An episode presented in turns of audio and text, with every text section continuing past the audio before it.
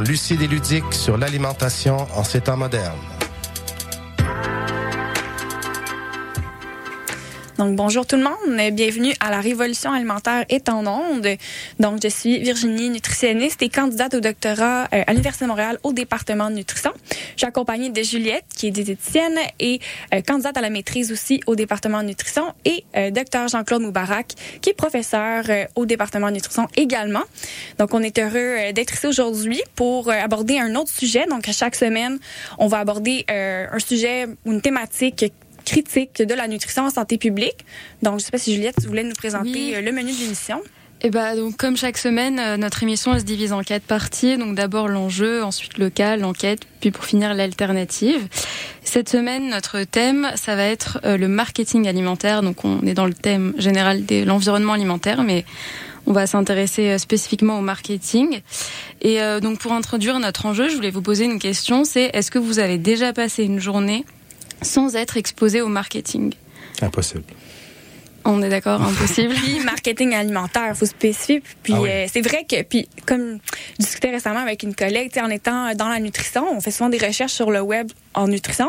Donc nos algorithmes nous montrent encore plus de publicité. Donc personnellement, je pense que 80% des publicités que moi je vois sur le web, en lien avec la nutrition, des diètes miracles, toutes sortes de choses qu'on veut nous vendre. Euh, donc, ça va, je pense, super intéressant aujourd'hui.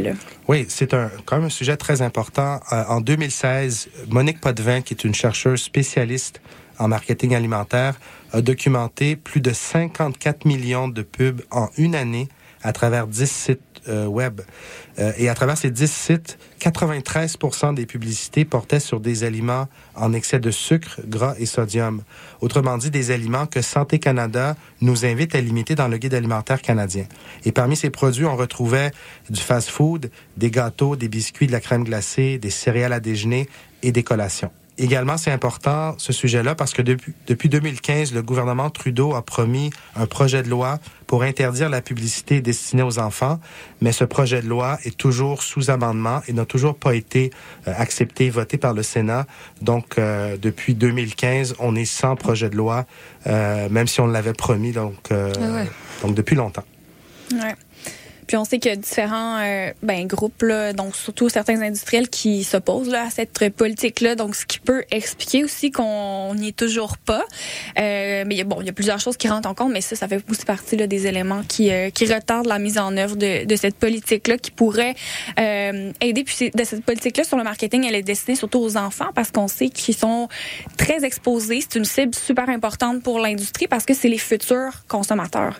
Euh, donc, on sait que si on forge des habitudes à l'enfance, ils vont avoir un impact, c'est sûr, sur les habitudes à l'âge adulte, euh, puis ultimement, ben, sur la santé également. Donc, euh, oui. Puis je trouve que la publicité aussi, ça nous montre un peu les incohérences dans notre système. Je vais vous donner deux exemples. Donc, le Radio-Canada, qui est une, une société, appartient à la société d'État, donc qui est du gouvernement, donc nous offre des publicités sur McDonald's, sur les euh, véhicules polluants, alors que le gouvernement nous encourage à bien manger, à polluer moins. Donc je trouve que même par rapport à, la publicité sur à la télévision d'État, il y a de l'incohérence euh, par rapport au message qu'on envoie aux citoyens. Donc je pense que c'est un, sujet très important. Mm-hmm. J'aimerais bien qu'on puisse discuter dans ce point des stratégies euh, marketing qui sont mises en place. En fait, comment ils vont faire pour euh, cibler les enfants? Est-ce qu'ils vont utiliser la science comme argument de vente?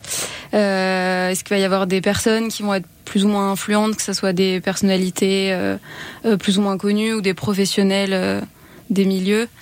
Euh, est-ce que vous avez des exemples? Ben, je pense que pour les enfants, on s'entend que c'est un peu plus les personnalités influentes que la science. La science, je dirais que c'est plus pour les allégations santé, donc on va viser un petit peu plus les parents et ultimement peut-être les enfants. Donc si on met un, devant une boîte de céréales de Fruit Loops, je sais pas moi qui est riche en fibres parce que je pense qu'ils ont inventé des, des versions un peu plus saines en gros guillemets. Euh, ben à ce moment-là, on vise le parent, mais ultimement, c'est l'enfant qui va consommer ces céréales-là. Donc, OK, ben, si j'ai à choisir euh, dans ces céréales-là, sucrées, fruitées, mais qui sont dits riches en fibres. Donc, c'est sûr que le parent va tendre d'aller vers ça. Et mmh. ça, euh, ils vont peut-être mettre les bienfaits des fibres de l'avant aussi. Et ça, c'est la science un petit peu plus là, qui, est, mmh. qui est utilisée comme stratégie à ce moment-là. Puis, il faut savoir qu'au Québec, depuis 1980, toute forme de publicité destinée aux enfants est interdite. Mais l'industrie a des moyens de contourner cette loi-là. euh, via donc d'autres stratégies. Puis moi, une chose qui me, qui me vraiment qui me dérange dans notre société, c'est l'association entre les professionnels du sport et la malbouffe. Par exemple, pensez à toutes les publicités euh, donc faites par le Canadien de Montréal, par des joueurs de hockey qui sont Mhm. euh, des leaders, des modèles pour nos jeunes, des publicités où on nous parle du McDo puis des bienfaits du McDo. Moi, je trouve que c'est une incohérence euh, vraiment très grande dans notre système. Puis c'est une façon de contourner cette loi-là, donc qui euh, devrait interdire toute forme de publicité dirigée envers les enfants. Oui, on le voit pendant les grands événements sportifs. euh, généralement, c'est bah, des grandes marques euh, très puissantes d'aliments ultra transformés qui sont qui sont mis en avant, euh, que ce soit pendant les matchs ou pendant les, les coupures. Oui, ou des émissions là de, de grand public comme le Bye Bye, euh, même le spécial Infoman. J'étais surpris de voir que qu'il était financé par Pepsi. Ah ouais. Donc, on peut pas vraiment s'en sortir. Là. Je dirais, Infoman, je le cite parce que c'est peut-être une émission qui est la plus critique. Là. Puis, euh, le responsable, c'est une personne extrêmement intelligente, critique, mais euh, s'en sort pas de cette... euh, Mais c'est ça, mais hein? le, le, le problème, c'est qu'en fait, notre société est base, c'est une société de consommation. Oui. Donc, la- le marketing nourrit ça et euh, justement, au niveau de tout ce qui est euh, les organisations dans la culture, ont besoin de ça pour survivre. Donc, à un moment donné, on va prendre le cachet de l'acteur qui va nous donner le plus de sous ou qui a les moyens de, de se payer cette visibilité-là. Et c'est qui? Ben, c'est les grands joueurs. Donc, euh, c'est pas la petite euh, moyenne entreprise qui a de la difficulté à arriver au bout du mois. C'est les grands joueurs, comme on, on l'a mentionné. Donc, euh, Intéressant, intéressant. donc, dans cette émission, on va vous faire entendre un peu plus tard Geneviève Nadeau, une collègue nutritionniste qui est experte en marketing alimentaire. Puis elle va nous expliquer un petit peu plus le fonctionnement du marketing. Puis lors de notre rencontre, elle m'expliquait que le marketing a vraiment évolué à travers le temps. Aujourd'hui, une publicité ne doit plus avoir l'air d'une publicité. Puis là, on avait envie de revenir dans le temps, puis pour le plaisir, vous faire écouter une publicité du siècle dernier. Donc, euh, maestro. Vous vous souvenez de Jaco? Ce n'est toujours pas un grand parleur, surtout quand il déguste ses super fries de McCain. Qu'elles ne contiennent que 5% de gras n'a pas vraiment d'importance pour lui, car ils ont toujours un goût super. Les super fries de McCain, croustillantes et succulentes, avec seulement 5% de gras. Pour ceux qui préfèrent se taire et déguster. Le message est clair, c'est mange et Et tais-toi. Ouais. C'est ça, moi, ça me fait penser à l'argument où on a dit des fois, ah, arrêtez avec vos aliments ultra transformés, arrêtez de dire aux gens qu'il faut essayer de les réduire le plus possible pour la santé. Il faut pas dire aux gens quoi manger. Mais pourquoi on laisserait l'industrie nous dire quoi manger? Moi, c'est la Ah. question que je me pose souvent. Oui. Puis avec le marketing, ben, clairement que les messages passent puis qu'on nous dit quoi manger, à quand, Ouais, comment. Donc, euh, bref, je voulais faire un petit parenthèse avec ça, mais très intéressant de voir. Puis même, on utilisait déjà la science de la nutrition à travers cette publicité-là, La chasse au gras. mais les enfants, ils s'en foutent de, justement, comme on disait tantôt, des, des, des calories, des gras, c'est vraiment plus Ben le oui. parent. Ah ouais. Mais l'enfant, il va avoir du plaisir quand il va manger. C'est ça, là, dans la publicité, c'était un enfant qui était là avec des petites lunettes, toutes cute. C'est un enfant qu'on qu'on Avec une utilisait. grosse assiette. Parfait. Donc, euh, on va maintenant passer à notre cas. Oui, bah pour euh, le cas, euh, je voulais qu'on parle des préparations commerciales pour nourrissons, où le marketing, bah, je trouve que c'est un bon exemple du fait qu'il peut être vraiment nuisible pour la santé. Le marketing des préparations pour euh, préparations commerciales pour nourrissons, euh, quand c'est arrivé, ça a été associé à la modernité, à la mobilité, voire même à la libération des femmes. Et je trouvais ça assez fou de voir comment ces discours ils ont circulé. Euh, c'est toujours d'actualité, euh, jusqu'à des fois même montrer que l'allaitement c'est pas forcément une bonne chose, qu'il y a d'autres Mhm. options. Alors que les bienfaits de l'allaitement, ils sont scientifiquement prouvés. Euh, Il n'y a pas plus euh, aliment fait sur mesure que le, lait euh, d'une mère pour son enfant. Et euh, ouais, je, trouvais ça fou, euh, les arguments commerciaux des préparations commerciales pour nourrissons. J'ai des exemples autour de moi de, mères qui ont été fortement influencées par le marketing. Euh, je pense à ma belle-mère, par exemple, qui est en Colombie, que je salue, et qui, euh, lorsqu'elle était euh, enceinte, s'est fait convaincre par la pharmacie que les préparations pour lait commerciaux étaient supérieures à son lait. Et euh, elle a allaité quelques mois seulement parce que euh, elle a voulu ensuite acheter ces produits-là. Et puis euh, moi, quand mes filles sont nées, on a reçu de la publicité de Nestlé ici au Québec euh, pour nous convaincre d'acheter ces préparations commerciales. Donc c'est très, C'est fou.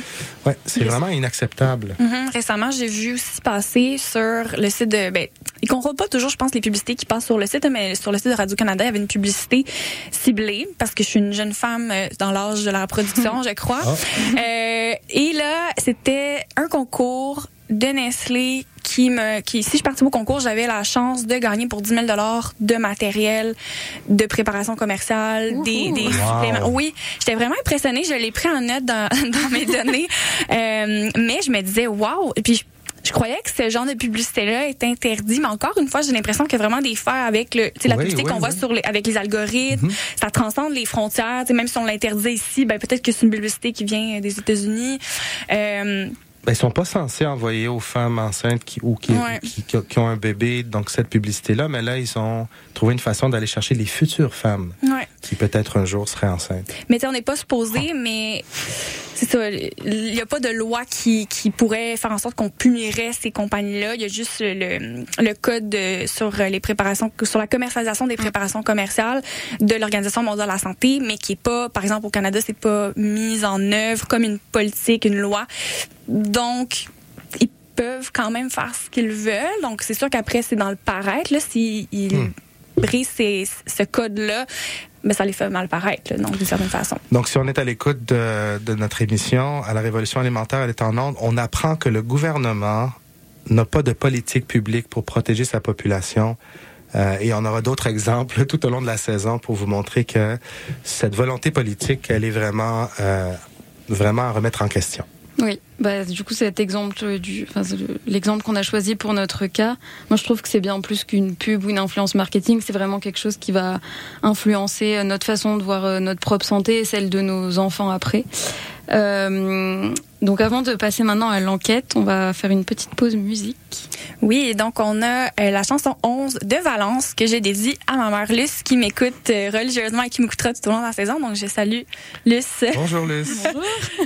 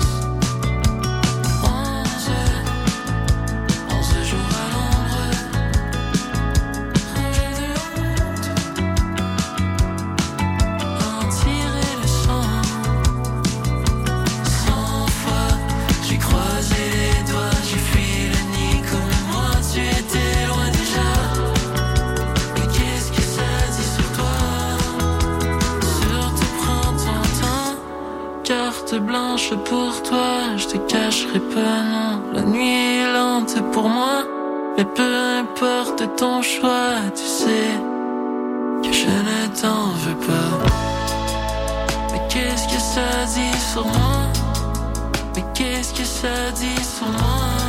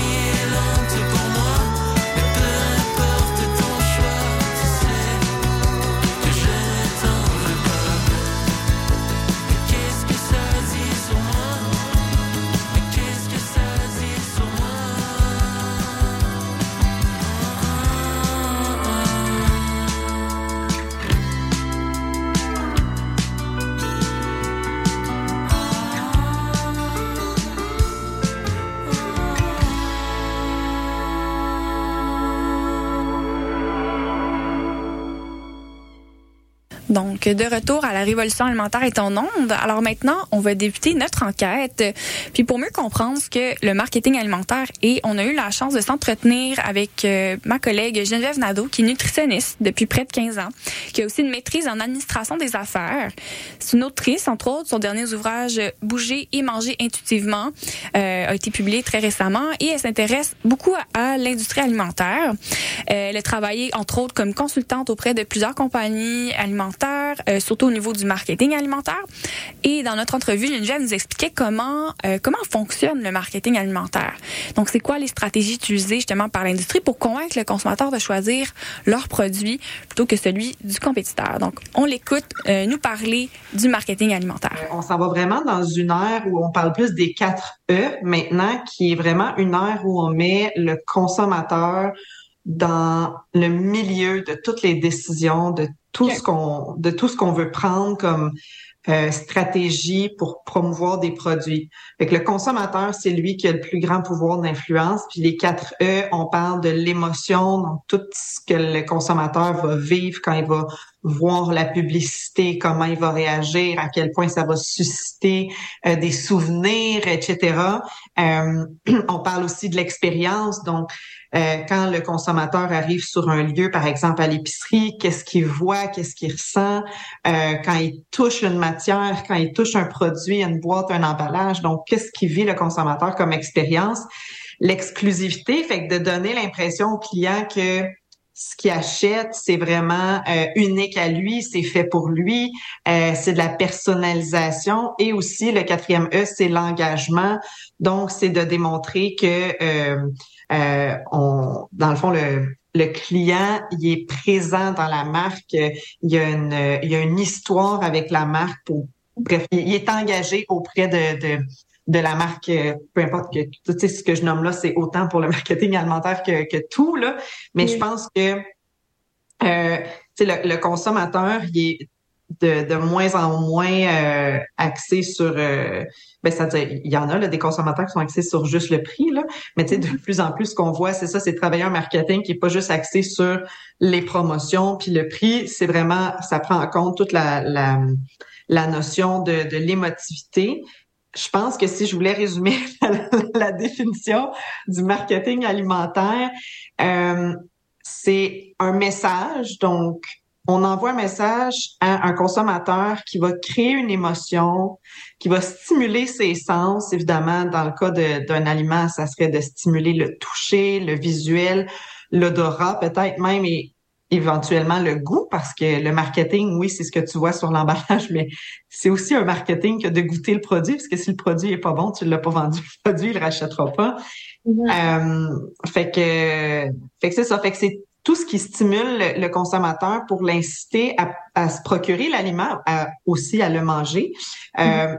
Puis peu importe c'est quoi dans le fond, parce qu'on parle beaucoup de marketing alimentaire dans l'aliment, les aliments transformés puis dans l'industrie, mais en réalité, euh, même un aliment frais a besoin d'être marketé. Super intéressant. Donc, euh, dans notre discussion aussi, on, avait abordé ce qu'on appelait les 4 P, euh, qui étaient plus qu'on utilisait dans le marketing, donc le prix, le placement, produit, promotion. Puis elle disait que c'était quelque chose qui était un petit peu plus quantitatif, alors que maintenant, comme elle l'a expliqué, on essaie de mettre plus les, les expériences, le côté mhm. qualitatif du marketing. Euh, mais j'aimerais ça, Jean-Claude, que tu nous expliques un petit peu l'historique du marketing. Je sais que tu avais des choses à nous, nous expliquer par rapport à ça, super intéressante. Oui, dans le fond, le, marketing moderne, il est, euh, il tient son origine dans les années 20 et 30, euh, des travaux de Edward Bernays. Euh, Edward Bernays était le neveu de Sigmund Freud, le psychanalyste, et ce que M. Bernays a fait, c'est qu'il a pris les techniques de la psychanalyse pour essayer donc de l'appliquer au marketing alimentaire. Et il a développé ce qu'il a appelé la propagande. Donc la propagande, pour lui, c'était le fait de contrôler l'esprit et le comportement des masses via euh, l'utilisation de pensées irrationnelles euh, plutôt que euh, de l'information.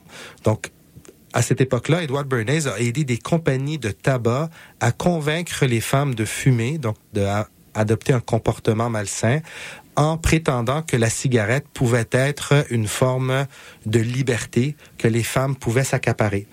Euh, et à ce moment-là, il y avait des publicités très euh, très irrationnelles comme euh, le fait de fumer, c'est de croire. Euh, on avait des publicités dans lesquelles le médecin euh, proposait aux, aux, patients de fumer. et donc, plutôt que de baser la publicité sur des, de l'information, euh, le marketing alimentaire moderne se base sur l'irrationalité, euh, les désirs, les pulsions, parce que, vous allez d'accord avec moi, si on achète en fonction de nos besoins, ben, nos achats sont limités. Mm. Mais si j'achète en fonction de ce que je désire, ben, les, donc les achats sont illimités. Et donc, euh, ça, je pense que c'est important à Oui, puis il y a cette bataille pour la part de marché dans nos estomacs, donc qui va avoir la plus grande part de marché dans nos estomacs. Oui, absolument. Euh, puis ce qui me faisait penser à ce qu'on mentionnait tantôt avec notre cas des préparations commerciales pour nourrissons, mm-hmm. avec la libération de la femme. Donc, en ayant ce produit-là, ben, vous vous libérez. Vous pouvez faire boire votre bébé par quelqu'un d'autre. Vous pouvez pas passer votre temps à, l'été. Donc, euh, bref, même principe qui a été utilisé ici, je trouve ça. Oui, si on prend juste un exemple encore du Canadien de Montréal, c'est quand même irrationnel qu'un joueur athlète vante euh, le McDo alors qu'on sait très bien que c'est pas ça qu'il mange à tous les jours. Donc, euh, on arrive à nous convaincre d'acheter des produits en faisant des associations irrationnelles. Puis je retrouve un petit peu ça lorsqu'on parle d'expérience, d'émotion. Euh, les 4 E, je trouve, puisent encore dans cette même idée de vendre un produit, non pas parce qu'il pour ses caractéristiques fonctionnelles, mais euh, pour ce qu'il peut nous faire rêver, par exemple. Mm, tout à fait, super intéressant. Je me demande, j'ai une question par rapport aux 4 E. Donc, vous, quand vous allez magasiner, est-ce que c'est ça que vous euh, recherchez, une expérience, un engagement avec la marque? Euh, bah, moi, instinctivement, je vais, je vais te dire non. Bah, je, bah, je suis étudiante déjà, donc il y a un budget, c'est sûr, qui rentre en compte. Je vais plus regarder euh, au niveau de, de du coût euh, des, des, aliments, des produits en général. Et aussi, euh, bah, il y a le fait que je suis dans la nutrition, donc peut-être que c'est un peu biaisé par rapport à une généralité de, de personnes. mais c'est sûr qu'il y a d'autres éléments pour moi qui vont rentrer en compte. Après, je pense que sans m'en rendre compte, oui, c'est clair qu'il y a quand même une euh, une expérience euh, qui va s'ajouter à ça, ou peut-être quand on va au restaurant, euh, mhm. c'est clair qu'on fait plus attention à ça et à comment on est servi, par exemple. Ouais, non, c'est ça. C'est vrai que l'ambiance est complètement morte. On, se fait garrocher en mauvais français nos assiettes. Ben, c'est sûr que l'expérience est moins là. Puis pour moi, par exemple, quand je vais au restaurant, c'est très important. Puis tu sais, pour l'épicerie, tu sais, je m'en rends compte. Tu sais, si on, on, distingue là, des, des, chaînes d'épicerie, on a les chaînes qui coûtent un petit peu moins cher, par mm. exemple comme Maxi Super C versus le IGA, le métro. J'ai l'impression que dans ces épiceries-là, comme métro ou IGA, on cherche à offrir une expérience. Euh, il y a de la belle décoration, les sont placées d'une certaine façon. On a des produits un peu plus recherchés. Alors que Maxi, Super on peut se sentir un petit peu plus dans un entrepôt, mais les mm. prix sont, sont plus faibles. Donc, euh, moi, par exemple, si j'avais le choix entre les deux épiceries, ben pour le prix, clairement, j'irais plus vers justement ce qui est Maxi. Euh, mais en fait, ce qui est près de chez moi, c'est seulement un IGA. Donc, j'ai comme pas le choix. Mais je mm. sais que c'est pas, je pense pas que ça m'influence puis que j'ai vraiment le goût d'aller au IGA à cause de tout ça. Mais je le sais, je la constate, cette différence-là d'expérience. Je pense que pour encore la bonne majorité des gens, le prix, c'est quand même un mm-hmm. incitatif important. Puis moi, je suis d'accord. L'expérience, ça peut être important. C'est sûr que c'est étonnant des fois quand tu rentres dans des supermarchés puis ça sent mauvais. Ça, je suis étonné encore qu'en 2024, il y a des endroits où ça sent vraiment mauvais. Puis là, tu te dis, mais j'ai pas le goût de rentrer. Mais bon, je rentre. Euh, mais de là à dire que je recherche l'expérience, moi, je veux que mes tomates goûtent bon. Mm-hmm. J'aimerais que, le producteur soit bien payé. Puis après, maintenant, si c'est mis dans une boîte ou dans sur une pyramide, tu sais, je veux dire, s'il y a de la décoration, pour moi, c'est c'est de l'extra. Là, je, je le vois pas nécessairement. Euh, donc, Mais pourtant, je pense que ça marche dans plein de cas. Je pensais par exemple à la période des fêtes. Ils vont, euh, ils vont décorer une mm-hmm. partie du magasin avec les chocolats, les produits qui, qui vont, être. Changer, euh, ça. Ouais, et, ça marche. Les gens vont vers ça parce qu'ils cherchent ça à ce mm. moment-là. Moi, honnêtement, je suis perdue quand je rentre dans une épicerie. Je suis comme, ah ouais? non, mais je suis comme, je venais pour quelque chose. Puis là, je rentre, puis je sais plus, je sais plus pourquoi je suis allée. Parce que toute la disposition est faite pour qu'on soit que notre objectif soit perdu. Il y a plein de gens qui arrivent avec une liste de courses et en fait, ils, malgré ça, je suis perdu. moi, je rentre avec ma liste là, puis moi, je vais, je, je vais le plus vite possible de un endroit à l'autre. Je sais exactement ce que je veux. C'est comme je, je cours entre les, les allées. Faut connaître son épicerie pour ça. Et euh, ouais, quand je change d'épicerie, là, oh tout à fait perdu. Exactement. Les choses sont plus à bonne place. oui, oui, mettre les produits euh, très colorés pour enfants au niveau des caisses. Euh. Tout est très réfléchi quand même. Ça fait partie, mine de rien, de l'expérience sans qu'on s'en mhm. rende compte, s'en rende compte des fois. Je voulais aussi vous demander une autre question. J'ai l'impression que donc toute cette discussion-là sur le marketing, euh, c'est super intéressant, mais je pense qu'il faut distinguer deux types de marketing. Il y a le marketing de commerce puis le marketing social. Le marketing de commerce, son but, c'est de vendre un produit. Euh, c'est donc un marketing qui est payé par des intérêts privés et qui sert des intérêts privés. Le marketing social utilise les techniques du marketing commercial, mais pour amener un bienfait à la personne ou à la société. Comme par exemple, lorsqu'on veut euh, que les gens cessent de fumer ou que lorsqu'on veut que les gens portent la ceinture dans une auto ou lorsqu'on veut que les gens cuisinent davantage, les bienfaits, c'est pour les gens et la société, mais on n'a pas un produit à vendre. Mm-hmm. Euh, et le marketing social, il est financé par des fonds publics et il va servir des intérêts publics. Donc, je me demande simplement, euh, lorsqu'on pense aux 4 E, euh, est-ce que les 4 E sont aussi pertinents lorsqu'on fait du marketing social, par exemple en nutrition, si on veut que les gens aient moins souvent dans les restaurants fast-food, quel type d'expérience ou d'engagement ou d'émotion vous pensez qu'on devrait euh, considérer? Ben, clairement, tout d'abord, euh, ben, je pense à l'expérience liée à la cuisine. Donc, ça range de faire en sorte que la cuisine devienne une expérience positive pour la majorité des gens. Et ça je pense que ça débute dès la tendre enfance.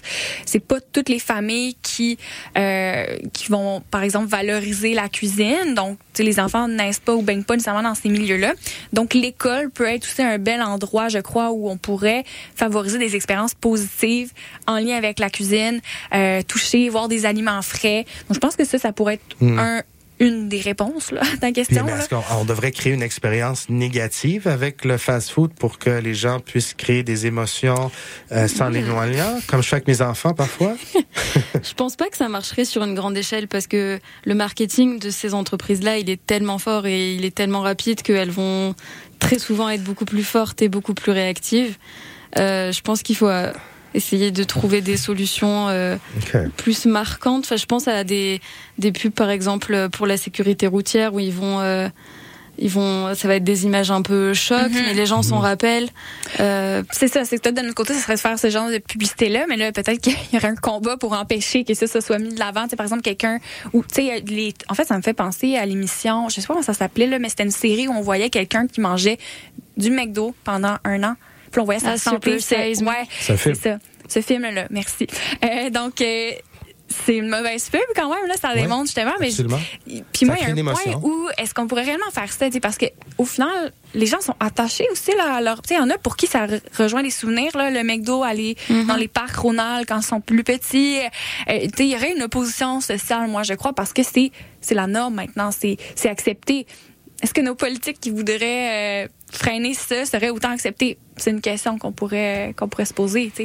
C'est intéressant. C'est intéressant. Parce que même en politique, le marketing est utilisé, puis cette idée de, de vendre un politicien à partir d'idées irrationnelles, elle est très réelle. Donc, par exemple, on peut très bien mener une campagne de politique contre son candidat en créant une expérience, une émotion chez le citoyen, une mm-hmm. émotion qui serait fausse, mais une émotion qui ferait en sorte que les gens voteraient avec leur euh, avec leurs émotions, mm-hmm. puis euh, même si c'est basé sur sur un leurre. Mm-hmm. Euh, très intéressant. J'ai comme l'impression que cette idée d'engager le citoyen avec une marque, c'est peut-être valide lorsqu'on veut vendre quelque chose, mais si je veux te convaincre d'arrêter de fumer, je t'engage avec quoi exactement? Avec ton cœur, avec euh, ouais, avec la santé. Mais la santé, est-ce que c'est réellement une valeur importante pour tous? C'est moins tangible. Ouais. ouais. ben super intéressant. Ouais.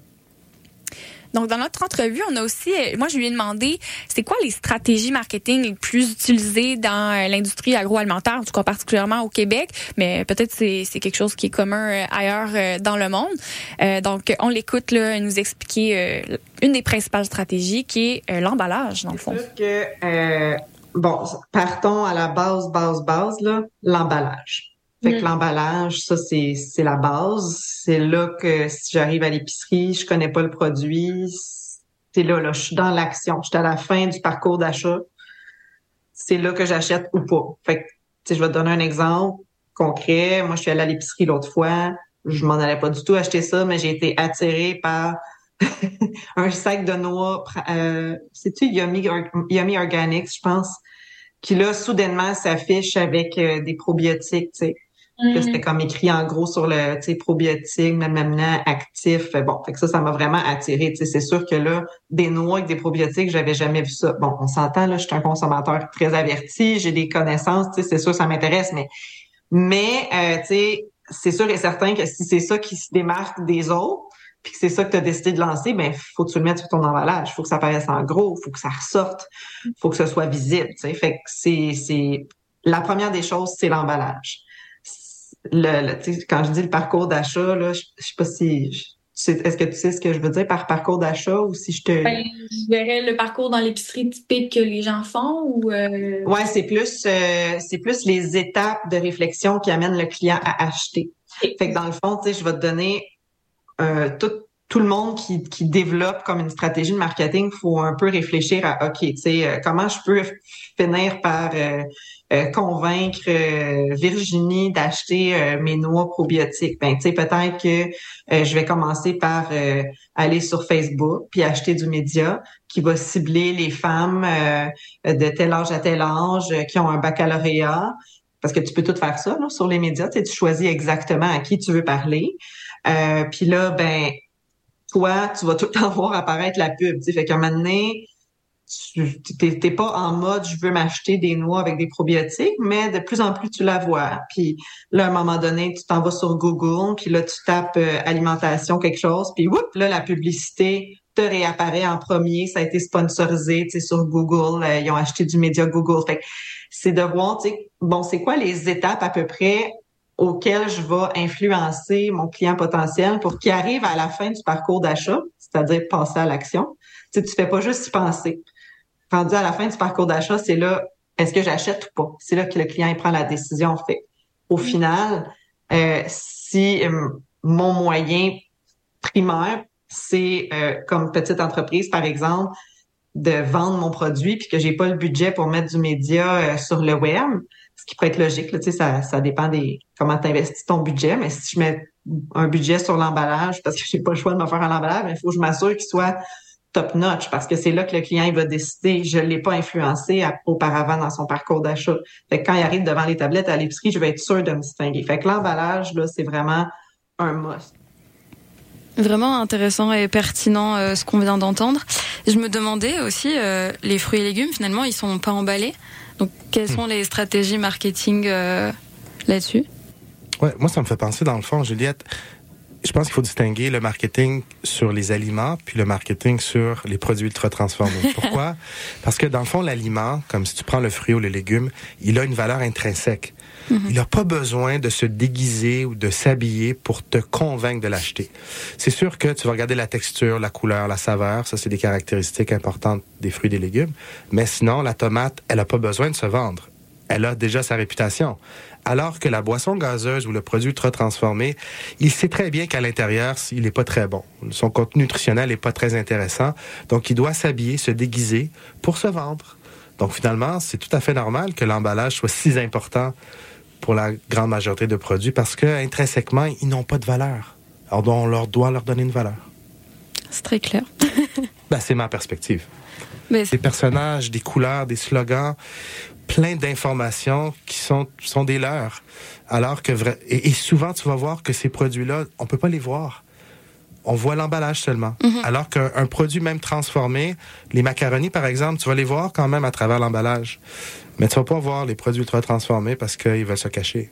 Mais je pense par exemple aux céréales du petit-déj aussi, des fois où. Ah enfin, oui. je me rappelle, moi, quand j'étais enfant, euh, pendant que je les mangeais, je fixais la boîte d'emballage et je lisais tout, parce qu'il y avait des jeux, il y avait des personnages, des histoires. Des...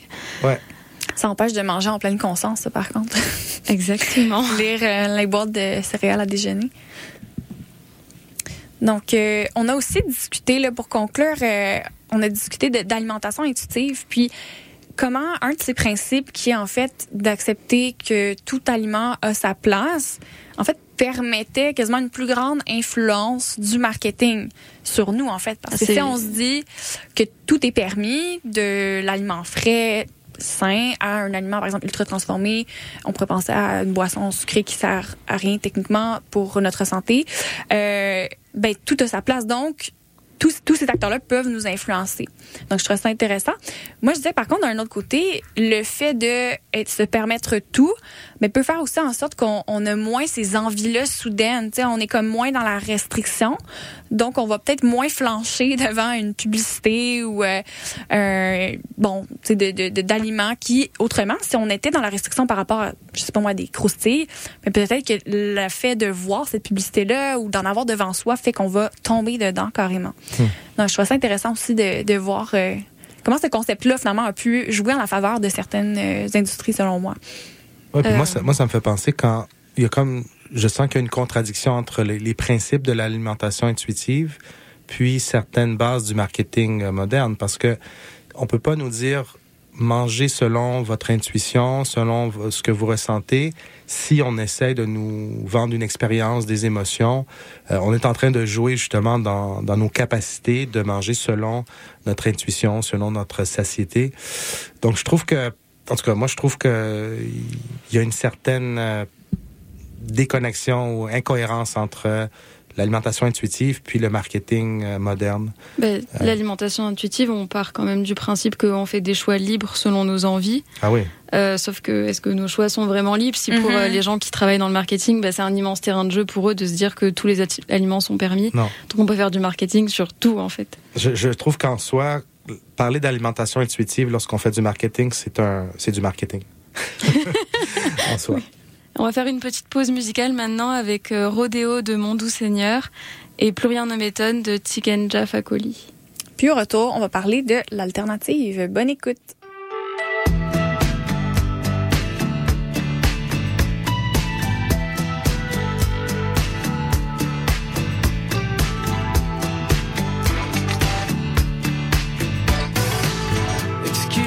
Si je suis pas recette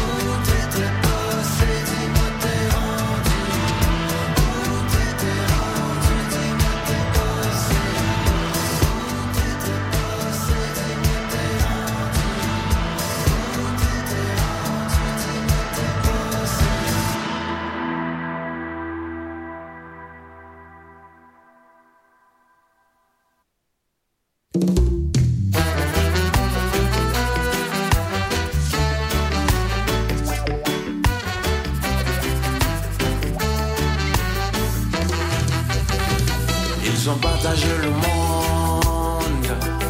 Rien ne m'étonne. Rien ne m'étonne. Rien ne m'étonne. Ils ont partagé le monde. Rien ne m'étonne. Rien ne m'étonne. Rien ne m'étonne. Tu me laisses la Tchétchénie moi je te laisse l'Arménie. Si tu me laisses l'Afghanistan, moi je te laisse le Pakistan. Si tu ne quittes pas Haïti, moi je t'embarque pour Bangui. Si tu m'aides à bombarder l'Irak, moi je t'arrange le Kurdistan. Ils ont partagé le monde, rien ne m'étonne,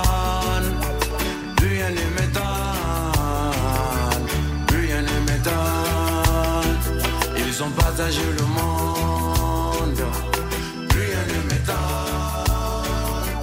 plus rien ne m'étonne, plus rien ne m'étonne. Si tu me laisses l'uranium, moi je te laisse l'aluminium. Si tu me laisses tes gisements, moi je t'aide à chasser les talibans. Si tu me donnes beaucoup de blé, moi je fais la guerre à tes côtés. Si tu me laisses extraire ton or, moi je t'aide à mettre le général dehors. Ils ont partagé le monde, plus rien ne m'étonne, plus rien ne m'étonne, plus rien ne m'étonne. Ils ont partagé le monde,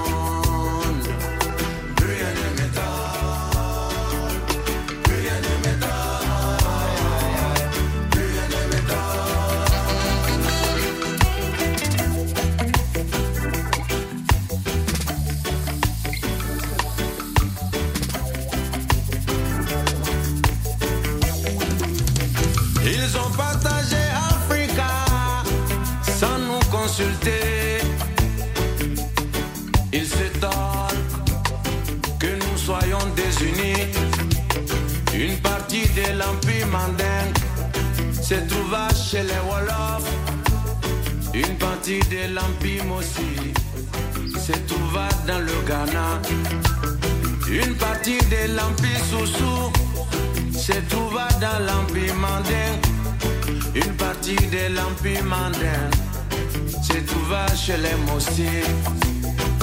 Ils ont partagé Africa sans nous consulter, sans nous demander, aïe aïe aïe, sans nous aviser. Ils ont partagé le monde,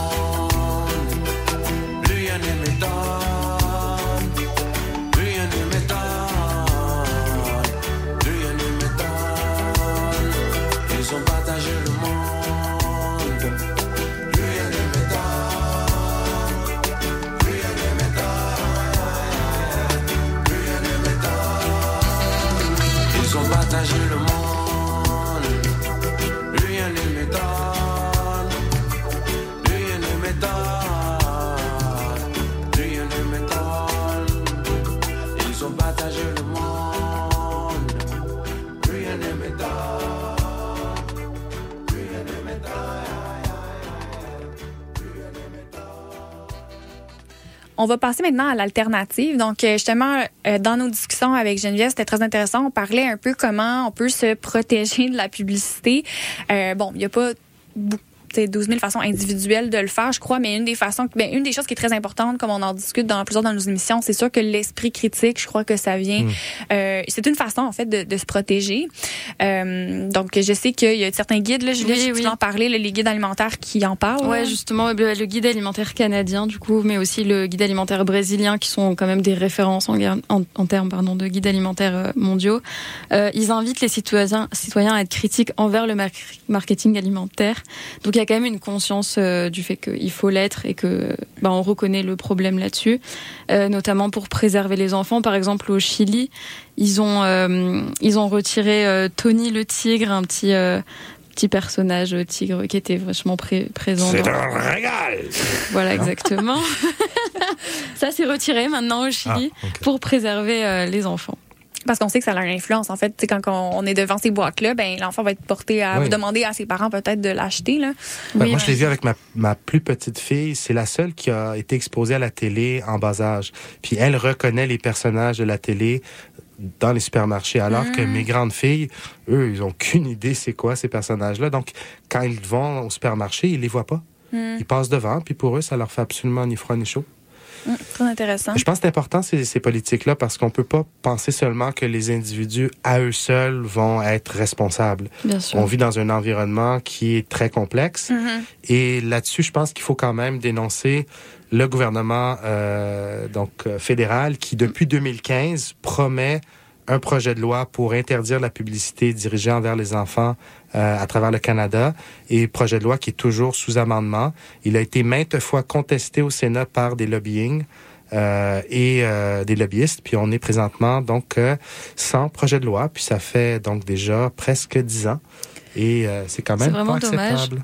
Ouais, C'est- puis on s'entend que si les conservateurs rentrent dans les prochaines élections, euh, on dit au revoir à cette politique-là. Oui, absolument. Donc, tu sais, je pense que c'est là l'important aussi, autant, comme on dit, là, bon, les solutions collectives, mais comment qu'on fait pour que ça. Tu sais, on dirait qu'on n'a pas. Ouais, on est loin de ça. Ben, il y, a- il y a des organismes comme euh, la, le collectif Vital, qui est une organisation de santé publique, qui fait du plaidoyer justement auprès des instances politiques pour essayer de mettre que ces politiques-là soient mises en œuvre. Donc, euh, euh, ils vont mettre de l'avant pourquoi une taxe, par exemple, sur les boissons sucrées, c'est important, mais euh, c'est ce genre d'organisme-là qui euh, fait du plaidoyer. Puis, ça serait intéressant justement qu'on, comme peut-être les nutritionnistes aussi, qu'on puisse mettre la main à la pâte, puis qu'on demande cette, cette loi-là, Ouais. qu'elle soit mise en œuvre. là. Ouais, Parce qu'au Québec, on ne demande pas beaucoup de politique publique en alimentation. Moi, j'ai eu la chance de rencontrer un jour Lucien Bouchard à Radio-Canada par hasard. Et là, je lui ai dit, Monsieur Bouchard, on ne parle pas d'alimentation au Québec. Puis il a dit, T'as bien raison. Pourtant, c'est important. Donc, tant et aussi longtemps qu'on parle pas d'alimentation, tant et aussi longtemps que la société civile va pas demander des changements, ben, les politiciens vont, vont écouter plutôt les, les lobbyistes que euh, les Mhm. citoyens. Donc, il faut faire du plaidoyer, aller voir le collectif Vital, aller l'appuyer dans ses démarches parce qu'on a besoin d'organismes comme euh, celui-ci. Ouais. OK, donc en résumé, on fait du plaidoyer, on se renseigne, on revendique des changements de politique. Je vous donne une dernière solution qui euh, va nous être proposée par euh, la prochaine chanson. Donc, on va écouter Ben Mazué nous parler de la marche. Si vraiment vous êtes tanné de la société puis vous êtes plus capable, allez prendre une marche en nature et ça, ça va vous reconnecter avec euh, votre esprit. Donc, on va écouter Ben Mazué quand je marche et on va terminer avec euh, Manu Militari, qui est un excellent poète euh, québécois, rappeur peu connu, je dirais, qu'on écoute peu souvent dans les radios, mais qui nous parle vraiment de son cœur et puis nous parle de vivre et de laisser vivre. Sur ce, on vous souhaite une semaine belle À la semaine semaine prochaine. Merci Allez, de nous avoir. Merci d'être à l'écoute. de CSM, La Marge. Faut que j'envoie ces lettres. Faut que je rappelle mon père d'abord. Faut que je prévoie cette fête que j'ai promis de faire pour le disque d'or. Faut que je pense à l'été. Des colos pour les gamins. Demander quand est-ce que je les ai. Et puis pour qu'ils voient leurs cousins, faut que je sache ce que mes sœurs ont prévu. Elles vont me dire qu'elles me l'ont déjà dit. Je vais répondre oui, mais que je sais plus. Puis faudra que je pense à samedi. J'aimerais les emmener à la mer, loin de ces humeurs grisâtres. Et dimanche, on ira voir mon père. On regardera le match tous les quatre. Pour ça, faut que je l'appelle d'abord lui. Puis cette fille à qui j'avais promis, déjà il y a cinq jours, que demain, je la contacterai, c'est certain. Et que je lui donnerai mon avis sur ce truc-là qu'elle a sorti. Un podcast sur les interdits. Que j'ai trouvé d'ailleurs très bien. Et puis faut que je poste un beau contenu, je sais pas, un truc nouveau. Et vu le temps que je passe dessus, beaucoup trop peu pour que ce soit beau. Ça va être nul et le pire, c'est que je vais réussir à trouver un autre que moi. À qui en vouloir pour ça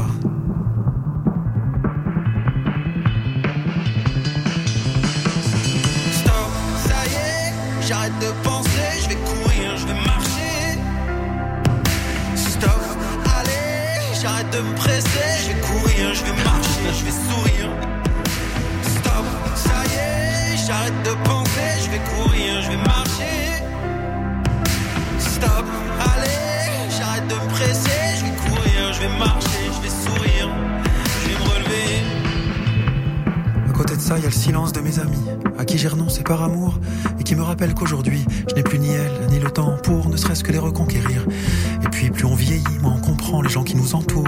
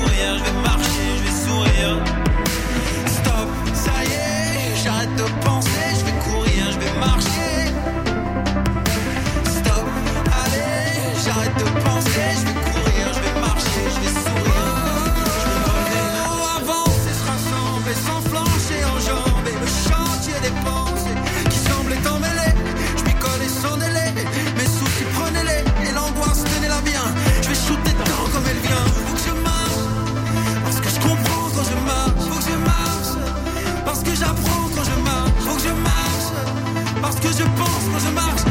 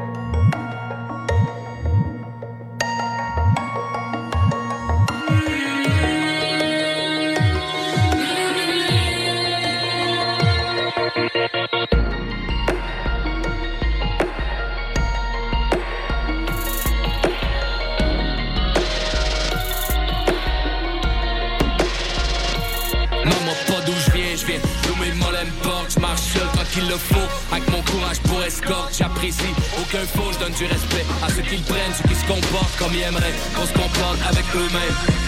Et laisser vivre aurait pu être le nom de mon œuvre pour certains. Je fais de la map pour d'autres, les vagues d'émotions pleuvent. Torrent de marée humaine, puisé d'un veines de mon vécu. Les choses soient claires, je pas parfaite, toi tu les tues. Je comprends que vos idées sont fausses, à force d'étudier l'humain. Je trosse pas la gauche comme un réfugié cubain. Responsable de ce que je suis, pas de ce que pensent les autres autour. Tu veux l'avoir, je te donne raison, puis je deviens sourd. Fuck tes conseils, moi je fais la musique que ça me tente. J'ai acheté mes premiers beats avec des baguilles remplis de patentes. T'appelais ta mère pour des sous, j'ai aidé au loyer de la mienne. Tu te sauvais comme un gnou, je viens d'une tribu issue de la hyène. Moi personne me raquette, ma palette rentre pas dans poche. Mentalité tchétchène, j'serai jet set avec les dents croches. Fuck les MC Starlet, je me sens plus proche de Jean Leloup. Je m'arrête pas sur le tapis rouge, j'm'arrête c'est un tapis de clous. Maman, pas d'où je viens, je viens d'où mes mollets me. Je marche seul quand il le faut, avec mon courage pour escorte. J'apprécie aucun faux, je donne du respect à ceux qui le prennent, ceux qui se comportent comme ils aimeraient qu'on se comporte avec eux-mêmes.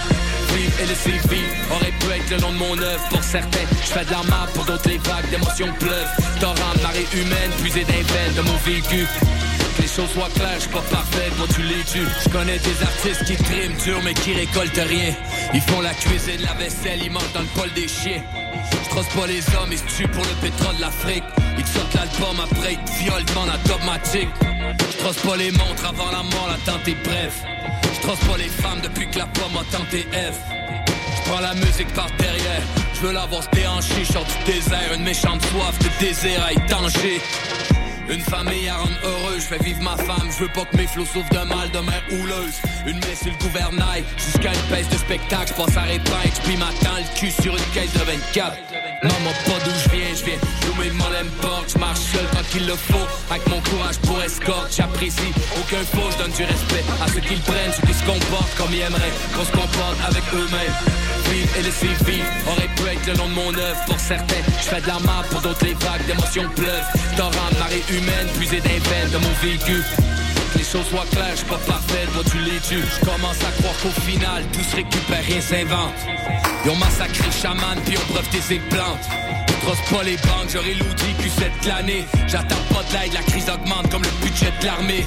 On est cramé, ça sent comme une odeur des années 30. Trosse pas la peur et conseille la pédale et Je marche sur les traces de mes fantasmes d'adolescence. Une vie à prendre, j'en ferai usage à bon essence. Je défigure leur paysage. Musique à la coupe de patte, j'ai beau être sage, mais pour eux, quoi que je fasse, je resterai coupable. Crois pas leur foi, appeler morale ou façon de vivre. Sauvage comme un tigre, je écoute les cochons me suivent. Non, moi pas d'où je viens, je viens d'où mon porte. Je marche seul quand il le faut, avec mon courage pour escorte. J'apprécie aucun faux, je donne du respect à ceux qui le prennent, ceux qui se comportent comme ils aimeraient qu'on se comporte avec eux-mêmes. Et laisser vivre aurait pu être le nom de mon œuvre pour certains. Je fais de la map pour d'autres les vagues d'émotions pleuvent. Torrent marée humaine, puisé des veines de mon vécu. Choses soient je suis pas parfait, toi tu les tues.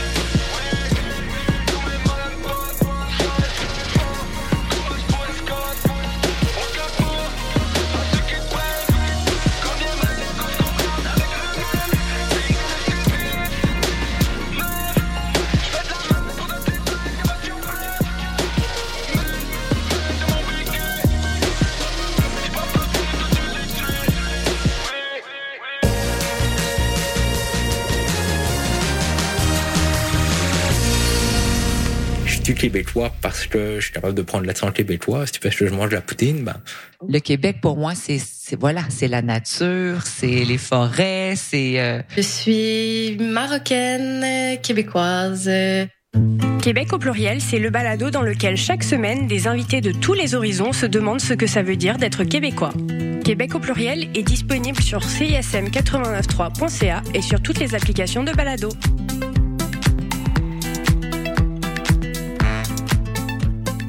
Salut, ici Catherine Brunet. Pour bien commencer 2024, retrouvez-moi au Festival de court-métrage plein écran du 16 au 28 janvier.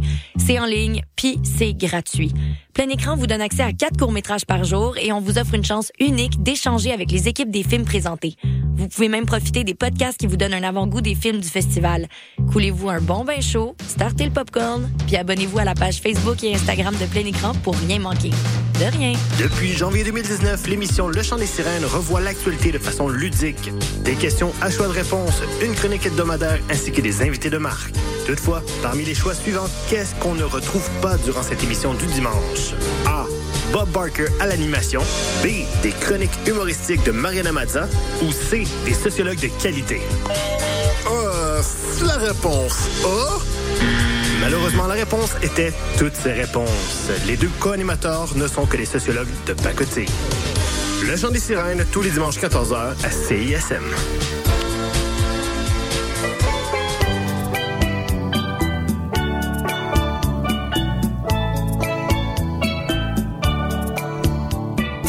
Matinale. Chaque samedi de 9h à 10h, une heure d'amour, d'harmonie, de poésie et de musique avec Louis Chopin-Laurent sur les ondes de CISM 89.3 FM, la radio des étudiantes et étudiants de l'Université de Montréal.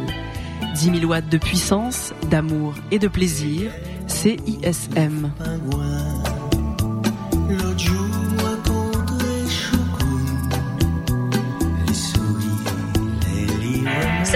On est Salut, c'est Sarah May. Salut, c'est Gabuchard. Salut, c'est les Sœurs Boulay qui vous parlent. Allô, ici Sophia Nolin. Bon matin, ici Maude Audet. J'écoute les Charlottes le matin en sirotant un petit café comique. Juste vous dire que j'écoute les Charlottes parce que les Charlottes, c'est la vie. Pendant que je bois mon café, j'écoute les Charlottes à CISM. Les Charlottes, ça fait 10 ans que tout le monde écoute ça. Ça se passe tous les jeudis de 7h à 9h sur les ondes de CISM 89,3. Auditeurs, auditrices de CSM, bonjour. Ici Wissam Bensta, l'animateur de Universitaire en Action tous les dimanches matin, 9h à 10h sur les ondes de CSM. Vous aimez le sport universitaire, les athlètes moins connus, les équipes sportives moins connues, des entrevues avec des athlètes, des entraîneurs, des physios, des préparatrices mentales et toute autre personne qui gravite autour des équipes sportives, eh bien, vous êtes au bon endroit. Tous les dimanches matin, 9h à 10h sur les ondes de CSM. C'est Universitaire en action avec Wissem À bientôt.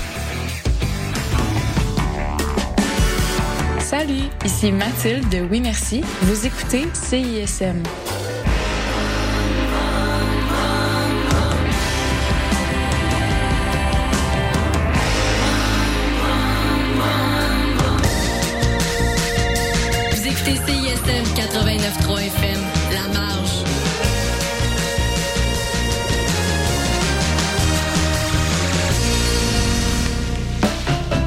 La Collation, 30 minutes du meilleur de la musique francophone de CISM, votre dose d'énergie pour continuer la journée.